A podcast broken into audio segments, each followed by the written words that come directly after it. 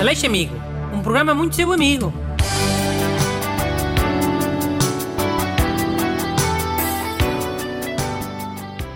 Bom dia. Cá estamos para mais uma edição do programa que tem sido muito vosso amigo. E hoje está cá o agente amigo Renato Alexandre, E há pessoal, boas. que vai ler uma carta desesperada a pedir ajuda. Lê lá. Há, vou ler. É do ouvinte Diogo Rocha.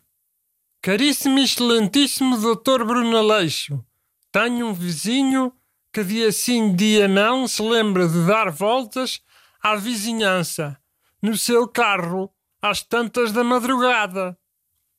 Para piorar, ele tem um daqueles carros velhos que fazem muito barulho e eu acordo sempre por causa disso. Já tentei abordar a situação, mas não adiantou de nada. Será que me podia ajudar? Atenciosamente, Diogo. Hum. Pá, tenho um bom truque para isso, ó Diogo. Quando o teu vizinho sair para andar de carro às tantas da manhã, tu ligas a um amigo teu que mora mais ou menos perto. Para ele vir com o carro dele e ocupar o lugar de estacionamento do teu vizinho. Ah, Mas é o quê? Assim que o vizinho do Diogo acabar a voltinha de madrugada, já não tem lugar para estacionar. é? Vai andar à procura. E de madrugada quase nunca há lugares. E assim deixa de ir passear às tantas da manhã, fica escaldado. oh, mas o Diogo tem de ligar a um amigo. De madrugada. E então? É só uma vez. Ou duas, vá. Três no máximo. O Diogo não tem um amigo que lhe faça esse favor? Fogo? Ok, já, até pode ser. Mas depois o amigo do Diogo como é que faz? Fica no carro? Pode ficar, é. Dorme lá. É o ideal, é. Assim o vizinho do Diogo vai estar sempre a passar e fazer aquele sinal de vai sair? E o amigo do Diogo sempre a dizer que não. O vizinho vai ficar piurso. E nunca mais se mete a passear às 500. Mano, ok, mas dormir no carro?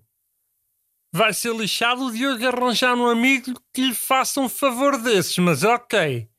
Epá, mas o amigo dorme lá na casa do Diogo. Pronto, e de manhã vai a vida dele. O Diogo não tem nenhum amigo que lhe deva um favor. Ou de quem saiba um grande segredo. Então pronto, usa esse amigo. Tipo, o Diogo pode morar num sítio que até tenha bom estacionamento disponível, mesmo de madrugada. Não é em Lisboa isso?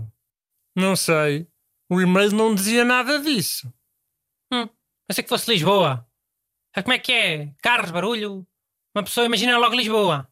E é natural. Mas e se não for? Se for num sítio com bons lugares para estacionar, o truque de chamar um amigo não vai resolver nada.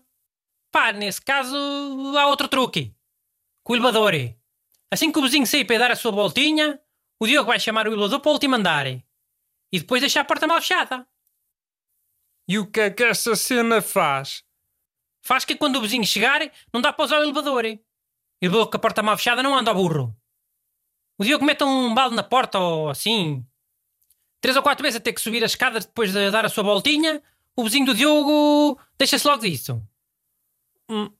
Mas nem sabemos se o prédio tem elevador. E tipo, o vizinho do Diogo pode morar no resto do chão. Essa cena do elevador não lhe vai fazer diferença nenhuma.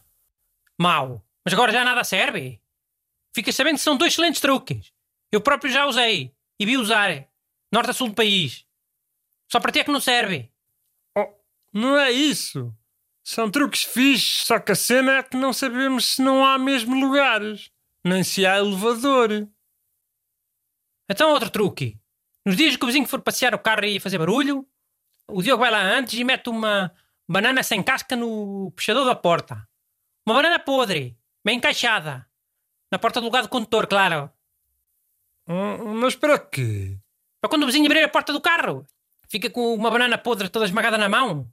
Dá muito nojo. Sobretudo se não souberes o que é. Isso vai ser noite, o vizinho não vai perceber bem o que é. Oh, vai cheirar a banana. Vai cheirar se ele for cheirar muito perto. Levar a, a mão ao nariz. Tu levavas? Se não soubesse o que era? Uma coisa toda esborrachada, pegajosa. Se calhar ia querer limpar logo. Então pronto. O vizinho vai a casa lavar a mão. A mulher obriga-o a descalçar-se por meio da rua e, e pá, depois em princípio já não sai outra vez. Só trabalheira, né? Calça-se outra vez, explicar à mulher que tocou numa porcaria qualquer toda pegajosa. A mulher logo a fazer muitas perguntas, a ficar desconfiada. E ah, é o mais provável. Usei esse truque umas duas vezes e resultou. O gajo ficou com tanto nojo que vendeu o carro.